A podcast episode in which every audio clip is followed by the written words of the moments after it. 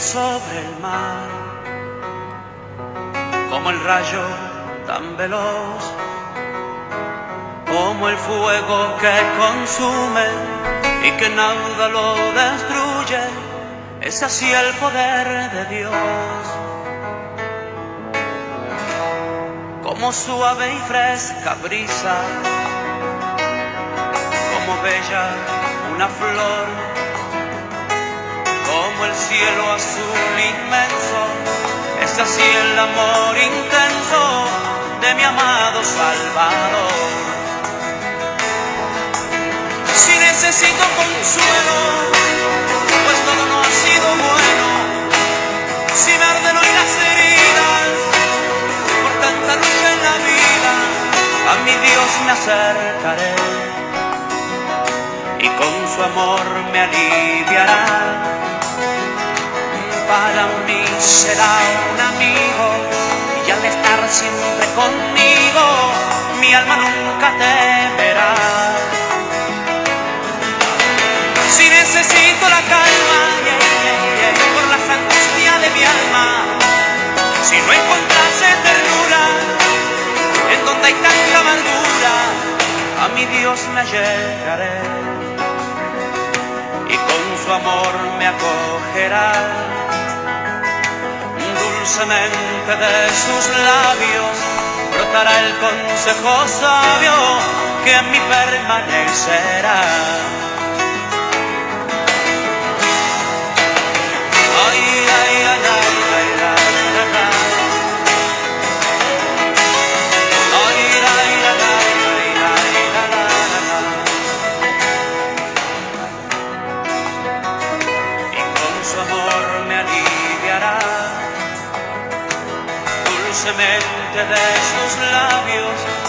Brotará el consejo sabio en mí permanecerá.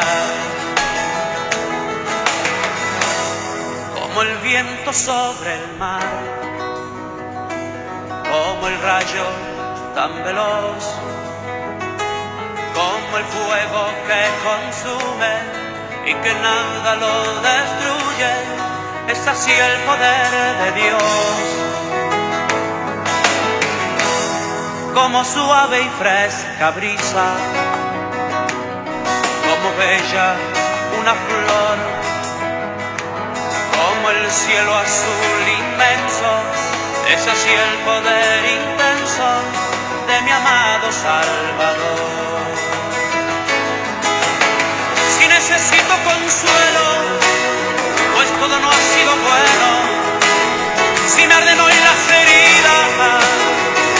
Tanta lucha en la vida, a mi Dios me acercaré y en su amor me aliviará. Para mí será un amigo y al estar siempre conmigo, mi alma nunca temerá. Si necesito la calma por las angustias de mi alma,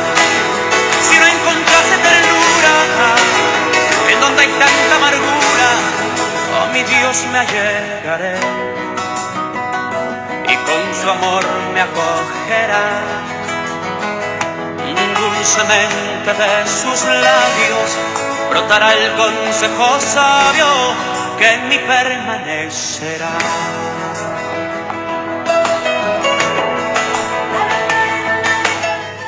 Si necesito consuelo, si necesito la calma, a mi Dios me allegaré porque de su boca saldrá el consejo sabio para mi vida.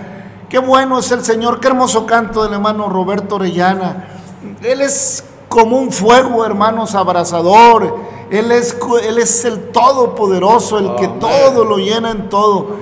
Lo que necesites, hermano. Lo que necesite, hermana, amigo, hermana, amiga. Todo lo tiene el Señor. Amén. Bienvenida, bienvenido. Este es su podcast de la voz apostólica, una voz de esperanza. Es un gusto enorme cada que, que nos eh, llegamos a- al micrófono para hacer este podcast, mi hermano Navarro y un servidor. Es un placer enorme. eh, siempre. Y bueno, hermanos, estos cantos eh, que definitivamente son inspirados por el Señor en el corazón agradecido del hombre. Nuestro hermano Roberto Orellana, este canto es, es fabuloso, hermanos. Si necesito la calma, pues yo sé que Él tiene eh, todo. Por eso los salmistas, hermano, amigo, podían escribir, porque tenían un corazón entregado eh, al reconocimiento total de la soberanía de Dios. El gran problema de nuestros tiempos, amigo. El gran problema de nuestros tiempos, hermana, amiga, amigo que me escucha, jóvenes. Gracias en primer lugar por pasar por aquí. Gracias por descargar este podcast. Gracias por darnos la oportunidad de compartirte nuestro sentir desde nuestra eh, humilde eh, posición o punto de vista o, lo que Dios nos da a través de su palabra, eh, a través del tiempo que hemos caminado con Él. Esto que te hablamos, esto que te decimos, no son ocurrencias, te lo puedo garantizar en el temor del Señor. No son ocurrencias, familia, no son ocurrencias, hermano, hermana. Especialmente tú, mi amiga, mi amigo, que no has pactado un compromiso eterno con Cristo.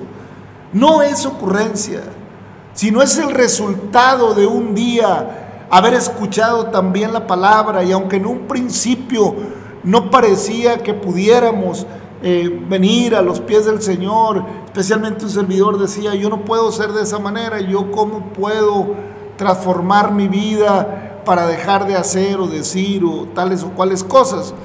Sin embargo, hermanos, eh, cuando el corazón gime, cuando el alma gime, cuando necesitas eh, algo que no te lo puede dar ni el dinero, ni la educación, ni la posición social, eh, ni, ni la jerarquía de un trabajo, eh, ni la familia, ni la esposo, ni la esposa, ni el hijo.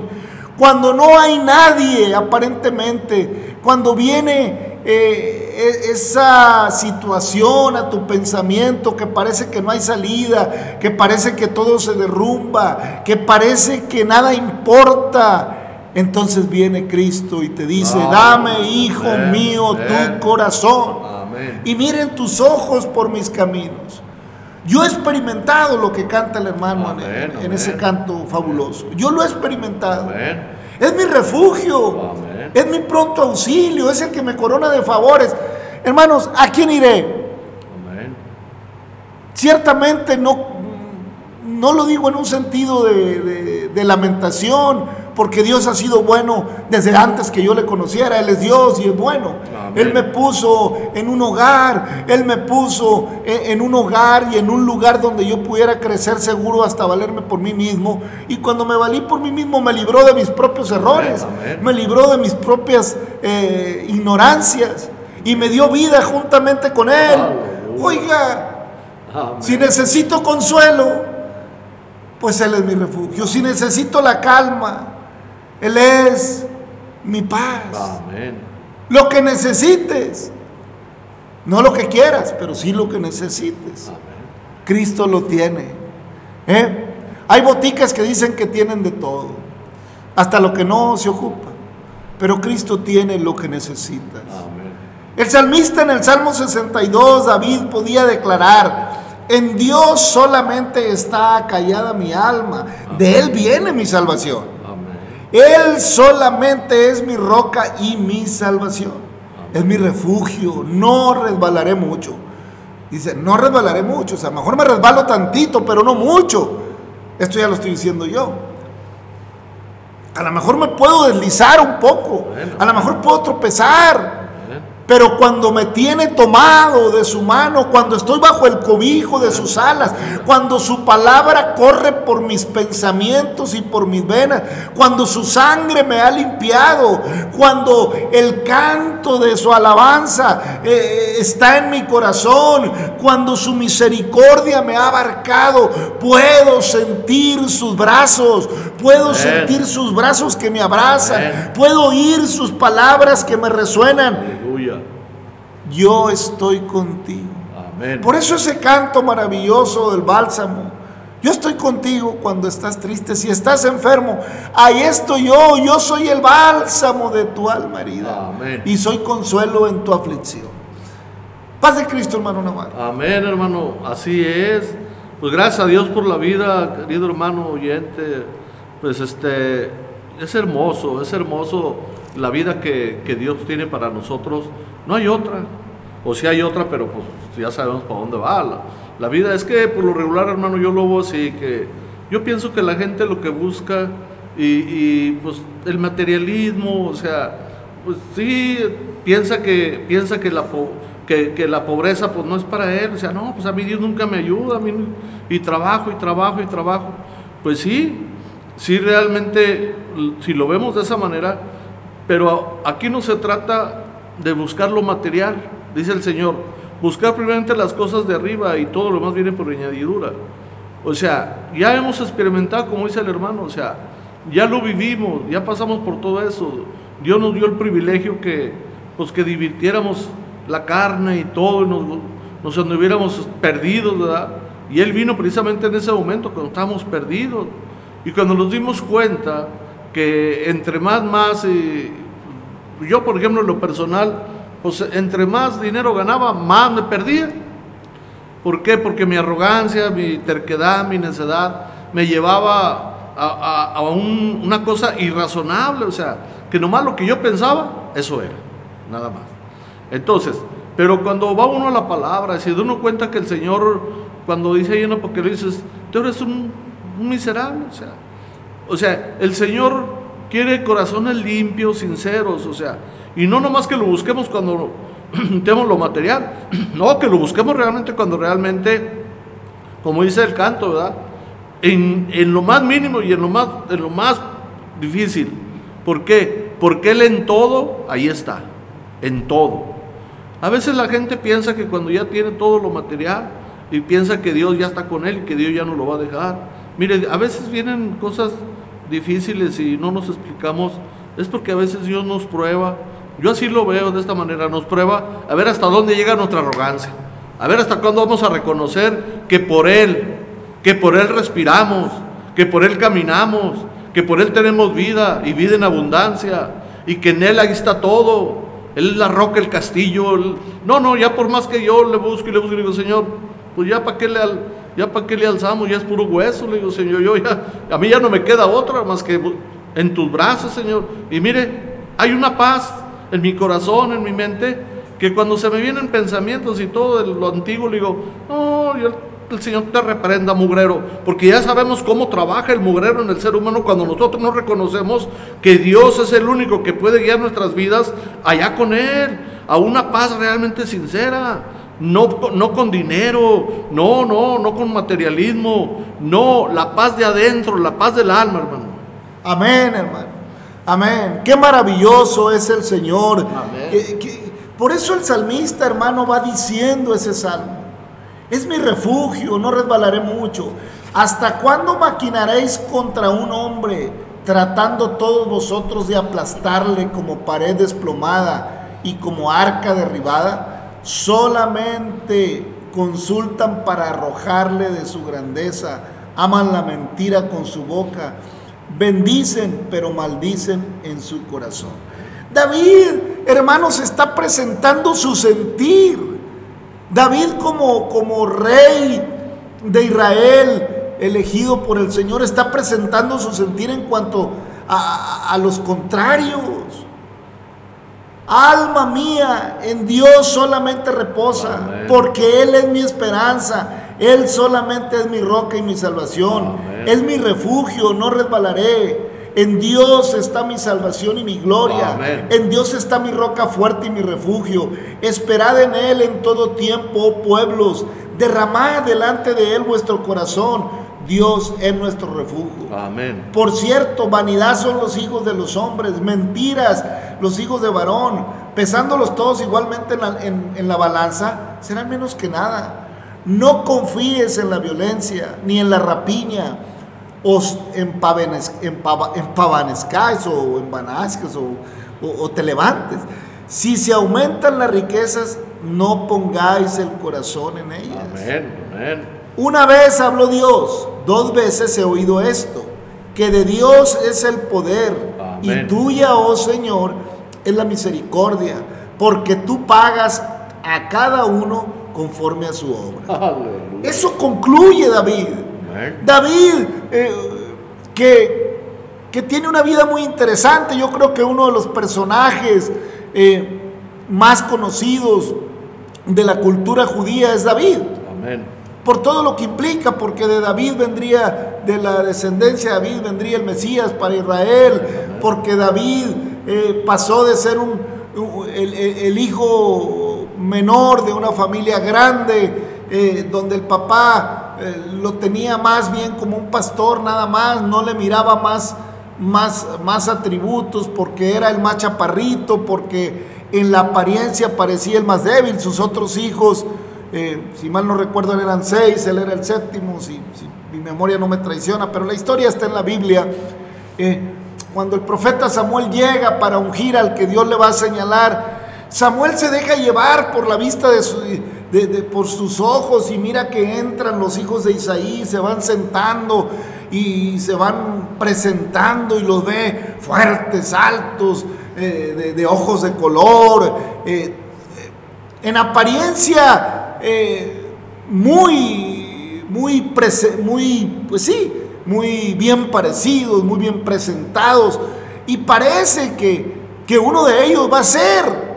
Y conforme van llegando, yo creo que el que seguía sorprendía más al profeta. Le presentaban a uno y decía, ah, este, y luego miraba al otro, no, este está todavía tiene más eh, con qué ser un rey. Y de acuerdo a la vista del hombre, porque el hombre dice, no, es que él habla muy bonito o, él es muy bien parecido. Aquí en, nuestro país han llegado a ser presidente personas por ser muy carismáticos, por ser muy bien parecidos en, el ojo humano, ah, por ser muy dicha, por, por, ah, por, endulzar el oído en, la política mundana, pues han llegado a ser presidentes del país. Yo creo que eso sucede en el mundo, pero a Cristo le vimos sin aprecio, de acuerdo al profeta Isaías.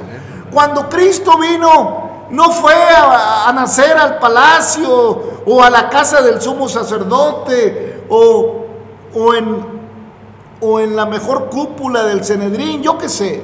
No, él nació en un Belén, como, él nació en un pesebre en Belén de Judea, como conocemos la historia tan, tan celebrada eh, ahora sí que sin, sin, a veces sin entender de fondo lo que celebramos. Pero bueno, ese no es el tema, hermanos. El tema es que Él es como suave brisa cuando yo estoy en medio de, de la necesidad. Es como suave brisa que da frescura a mi ser en medio del, del calor, de la angustia.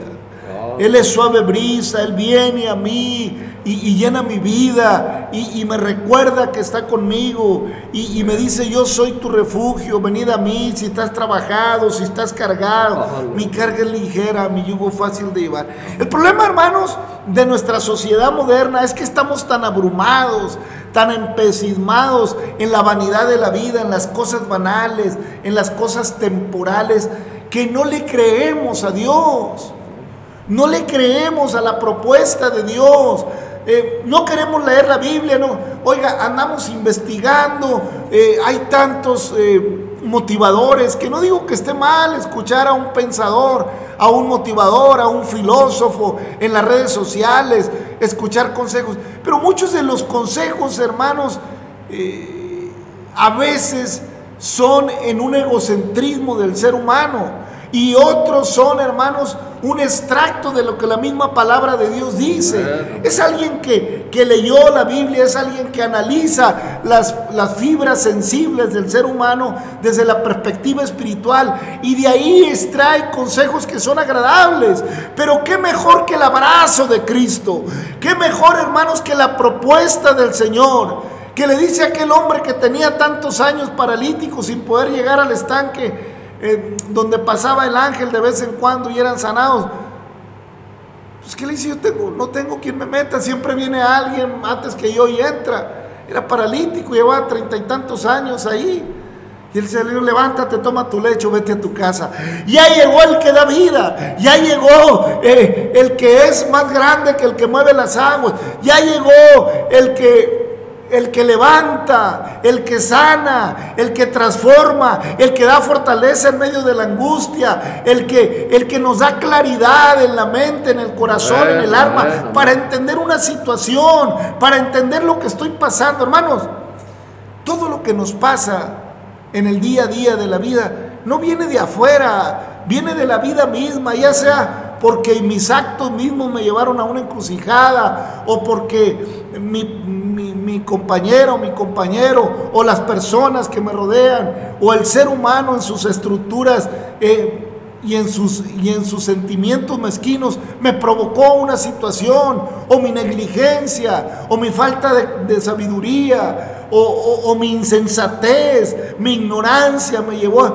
Bueno, Cristo vino para, para traernos de las tinieblas a su luz admirable, para que ahora podamos entender. Y, Él quiere que su palabra sea lámpara a nuestros pies, lumbrera a nuestro camino, para mirar con claridad por dónde he de pasar, por dónde he de caminar. La vida en sí conlleva retos, la vida en sí conlleva situaciones que nos van a poner en estrecho, pero cuando hay una lámpara brillante en mi pensamiento, en mi ser, para hacer lo que es correcto, para afrontar las consecuencias que conlleve el hacer lo que está bien, el hacer lo que es justo, lo que es honesto, lo que es de buen nombre, lo que es eh, para mi bien, para nuestro bien.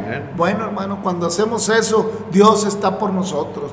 Estamos bajo la cobertura del Altísimo. Eh, no resbalaremos, como dice el rey eh, David en este salmo. No nos deslizaremos, aunque parezca que de repente nos vamos un poco. Él extenderá su mano y me pondrá sobre la roca, porque Él vino a buscar mi vida para salvarme, para darme vida juntamente con Él, hermano Navarro. Amén, hermano. Bendito sea el Señor que tuvo misericordia y volvió a mirarnos, ¿verdad? Volvió a mirarnos y pues hasta aquí Dios nos ha ayudado. Oiga, es que es hermoso cuando el hombre ah, obedece o escucha el llamado que hace Dios. Él no hace excepción de personas. Él quiere que todo, o sea, todo lo, todo lo que Él creó, o sea, no lo creó para que fuera destruido. El hombre se ha encargado de eso, pero oiga, pues si el Señor todo lo hizo, y a eso precisamente quiere encaminar a la humanidad, a que volvamos otra vez, pero ya es tan difícil que pero dice que va a traer cosas nuevas, una ciudad nueva. ¿Por qué? Porque todo esto ya está acabado. ¿Qué, qué es lo que tenemos que hacer? Pues ponernos a cuentas, ponernos a cuentas y porque ya las cosas se están viendo ya cada día más claras y yo una cosa sí le digo, yo ya luego los pasos y yo creo que ya, Señor no tarda mucho y pues su alma, su corazón del ser humano, tenemos que alinearnos. Tenemos que alinearnos. De la mente sí, la mente divaga, olvídese, va hasta el otro lado del mundo y regresa. Porque con la mente, olvídese, hacemos planes y todo. No, pero con el alma, cuando usted está siendo dirigido por ese creador hermoso, ese Dios precioso, que mandó a su hijo para que derramara su sangre, hombre, yo le aseguro que cuando el hombre deje que el Espíritu Santo le dirija, se acabaron las broncas. Amén, hermano. Por eso el rey David seguía diciendo en el Salmo 63, Dios mío, Dios, Dios mío eres tú. De madrugada te buscaré, mi alma tiene sed de ti, mi carne te anhela, en tierra seca y árida donde no hay aguas, para ver tu poder y tu gloria, así como te he mirado en el santuario porque mejor es tu misericordia que la vida. Mis labios te alabarán, así te bendeciré en mi vida, en tu nombre alzaré mis manos. Hermano, ¿cómo no? pero desafortunadamente, hermanos, el, el ser humano busca por aquí, busca por allá, porque no quiere anhelar lo del Señor no quiere entrar en una relación con el Señor, no quiere que sus pecados sean traídos a la luz, no quiere que su estilo de vida eh, carnal, que, que, su estilo de vida eh, inmoral, aunque suene en medio aunque para muchos la palabra inmoral ya casi no quieren ni decirla porque ya no hay nada inmoral, sino que cada quien de acuerdo a su pensamiento, todo mundo es libre. Y esas son las corrientes del mundo, porque el mundo lo va a llevar a su perdición y a su propio destino. Pero Cristo vino precisamente para eso, para rescatarlo de ese mundo perverso que va en su propia caída, para rescatarlo de esa, de esa corriente, hermanos, que no le importa nada más que satisfacer los instintos y los deseos de la carne. Y, de la vanidad del pensamiento. Sin embargo, el salmista dice, aún mi carne te anhela.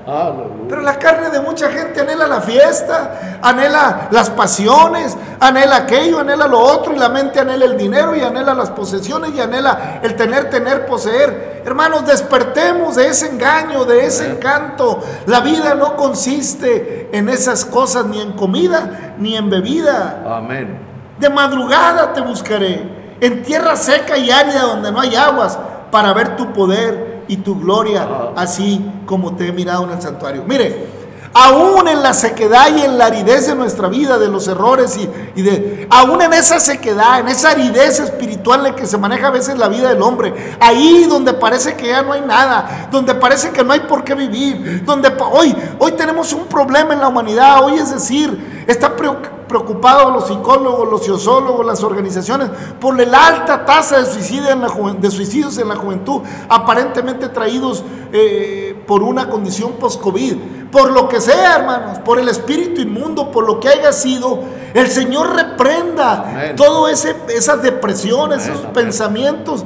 Eh, eh, esas faltas de ganas de vivir, ese, ese desánimo por la vida, el Señor lo quita, hermanos.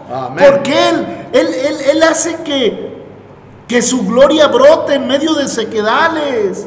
Él hace que su misericordia aparezca, que sus aguas salten para vida eterna en medio de, condiciones de, de, aridez, de desconsuelo, de desánimo. Ahí está el Señor. Pero hay que ir a la palabra, hermanos. Hay que ir al consejo. Si quiero que Dios haga cosas en mi vida, no más es cierto, si le clamas en el nombre de Jesucristo, Él oye, pero enviará tu palabra a tu vida. No la deseches, hermano.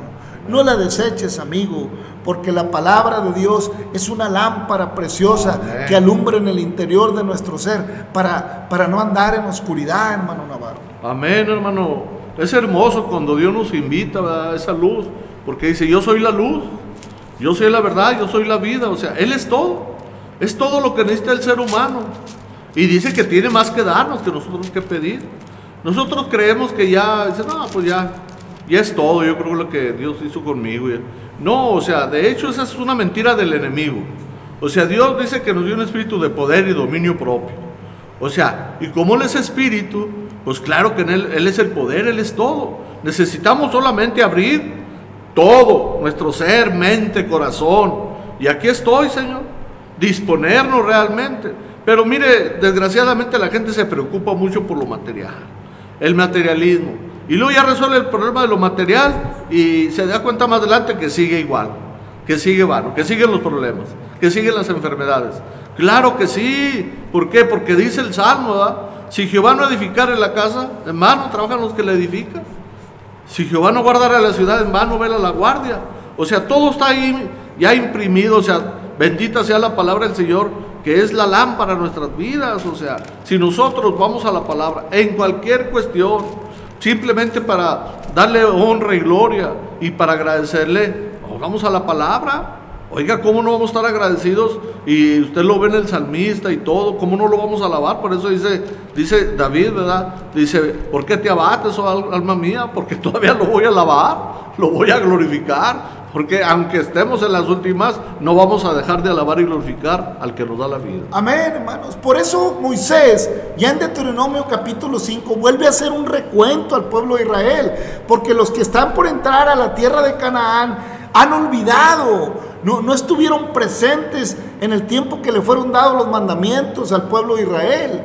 Y entre su palabra para el pueblo de Israel, eh, le dio el Señor a Moisés diez mandamientos, que en realidad acaban siendo diez principios de vida, diez principios, eh, diez códigos, hermanos, para triunfar como seres humanos sobre el mal, sobre mi propia conciencia, sobre mis propios instintos, sobre mi propia concupiscencia. Estos diez mandamientos, hermanos, claro, si me ciño de una manera religiosa nada más a ellos, si me ciño a ellos, eh, carnalmente voy a fracasar, porque la carne nunca va a buscar las cosas del Espíritu.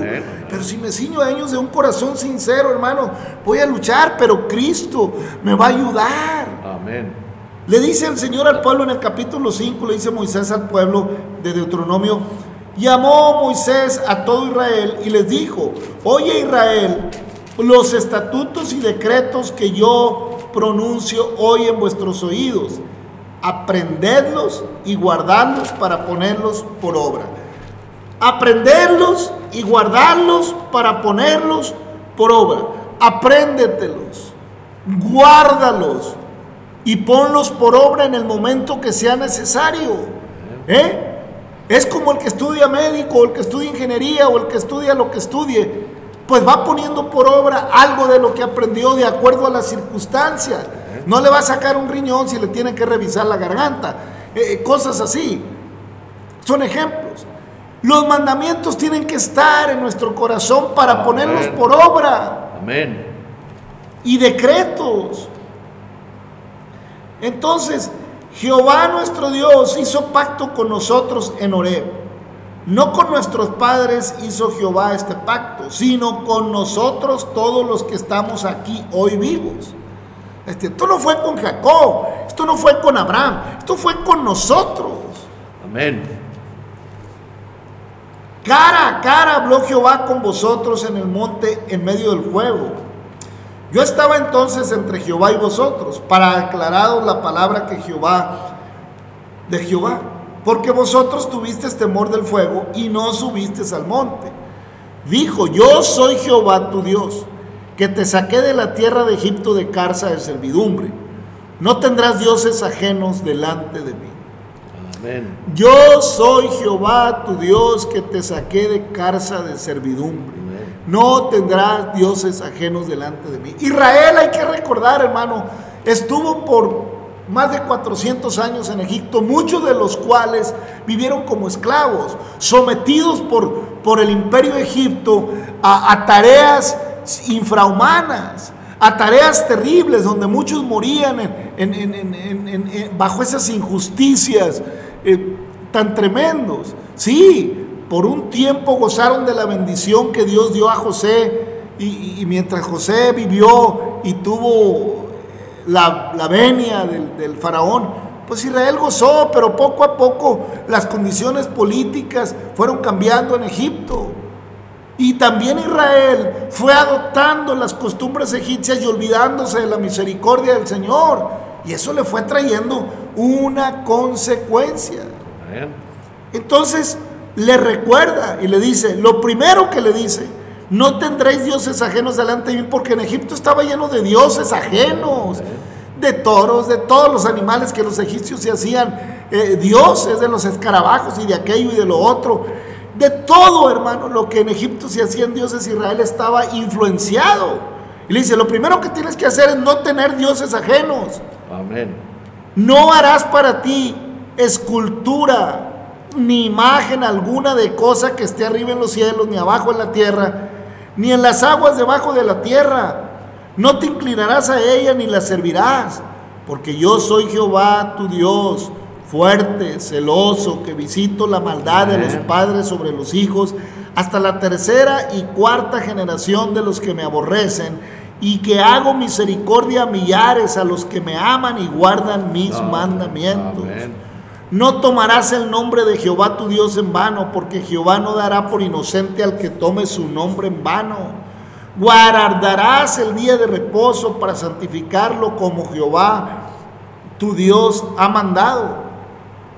Seis días trabajarás y harás toda tu obra, mas el séptimo día es reposo a Jehová tu Dios.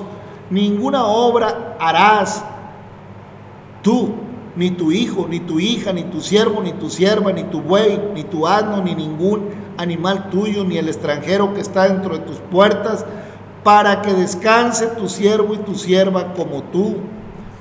Acuérdate que fuiste siervo en tierra de Egipto y que Jehová tu Dios te sacó de allá con mano fuerte y brazo extendido, por lo cual Jehová tu Dios ha mandado que guardes el día de reposo Honra a tu padre y a tu madre como Jehová tu Dios ha mandado, para que sean prolongados tus días y para que te vaya bien sobre la tierra que Jehová tu Dios te da. No matarás, no cometerás adulterio, no hurtarás, no dirás falso testimonio contra tu prójimo, no codiciarás la mujer de tu prójimo, ni desearás la casa de tu prójimo, ni su tierra, ni su siervo, ni su sierva, ni su buey, ni su asno, ni cosa alguna de tu prójimo. Estas palabras habló Jehová a toda, a toda vuestra congregación en el monte, del medio del fuego, que la, de la nube y de la oscuridad a gran voz, y no añadió más, y las escribió en dos tablas de piedra, las cuales me dio a mí. Y ahí me detengo, hermano, un poco. Está citando Moisés, hermanos, los famosos diez mandamientos para el pueblo de Israel.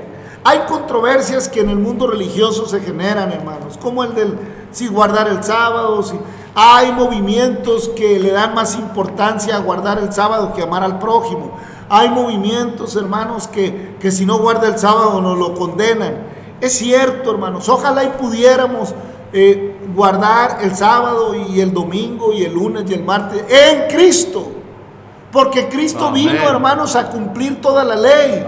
Y Él es nuestro reposo. Ya no es el reposo de un día, ya no es cesar la obra eh, humana un día, ya es cesar de la obra de pecado todos los días para reposar, para nuestro reposo en Cristo nuestro día, nuestra semana, nuestro año de reposo es Cristo. Amén. Hermanos, porque Él nos abrió un lugar. Amén. ¿Eh? Él es el, el dueño del día de reposo. Amén. Porque el día de reposo, el hombre no es por causa del día de reposo, sino el día de reposo es por causa del hombre.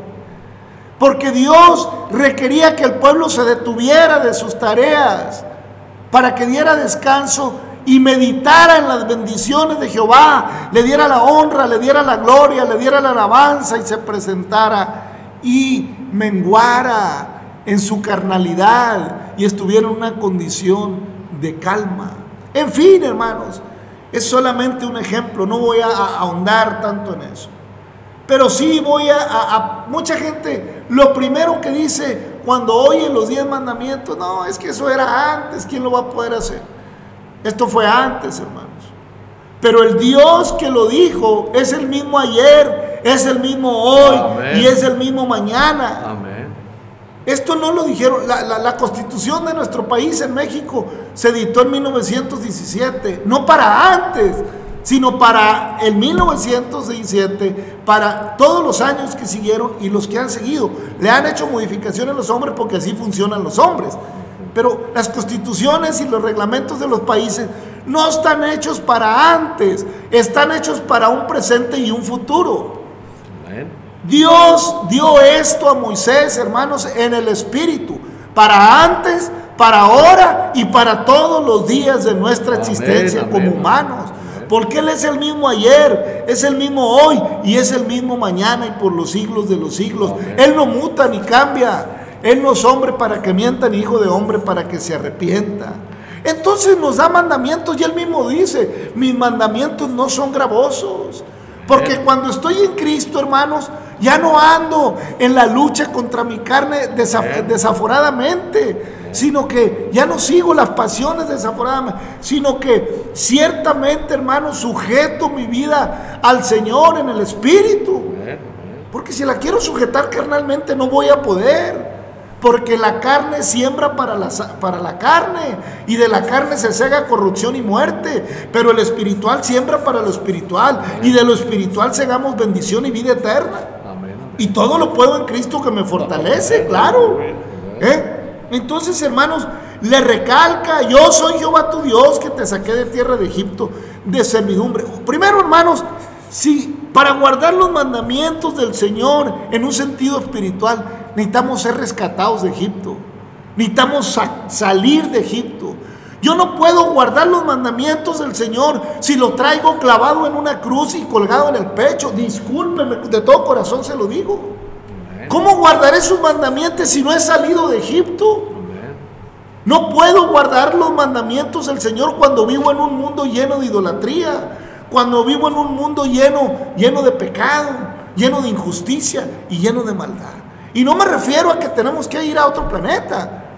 Me refiero a, a que en lo espiritual, en lo interior de mi ser, debo evitar andar en los placeres y deleites del mundo.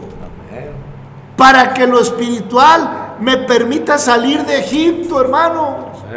El Señor vino a libertar, a dar vida juntamente con Él, a libertar a los cautivos, a los oprimidos de corazón, a todos los que estaban oprimidos por el maligno.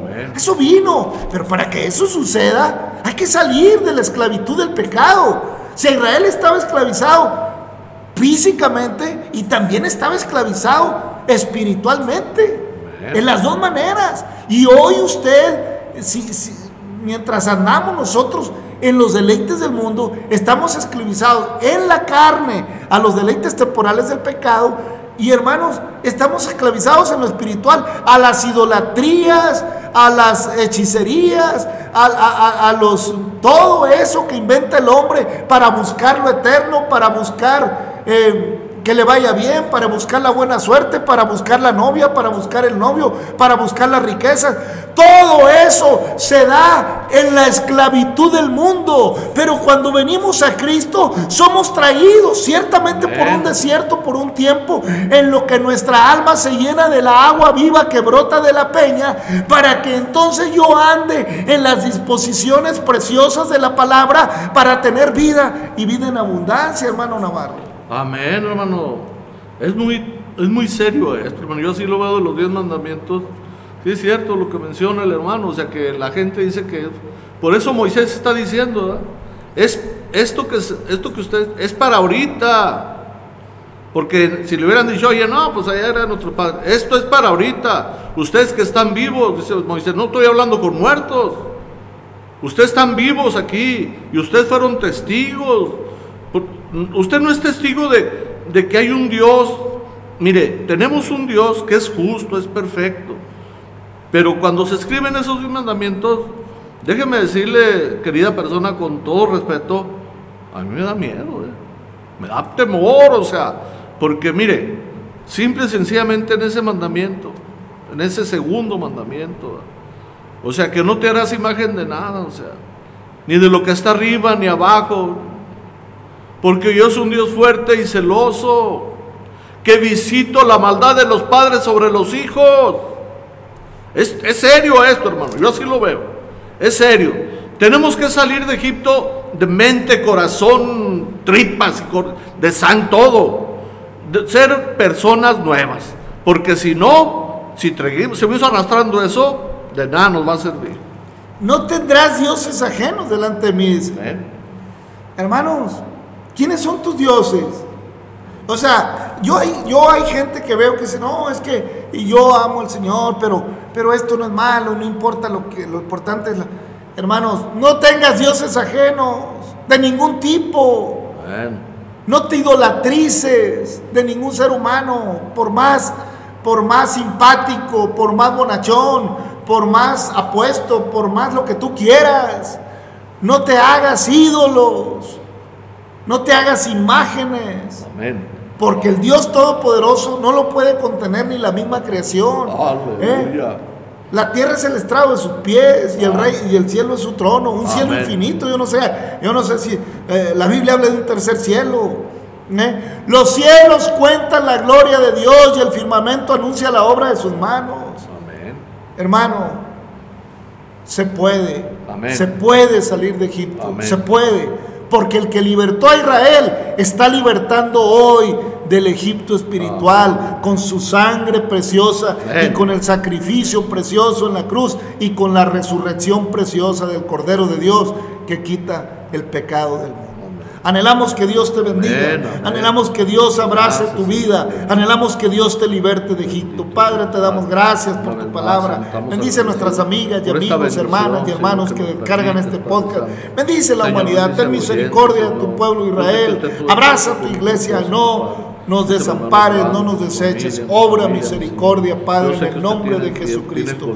Gracias por tu palabra. Gracias por tu tiempo. En el nombre precioso del. Señor. Te damos la gloria y la honra, Padre, en el nombre de Jesucristo. Familia, amigo, Dios le bendiga. Escape por su vida. Deje que el Señor lo rescate de Egipto. Gracias y hasta mañana.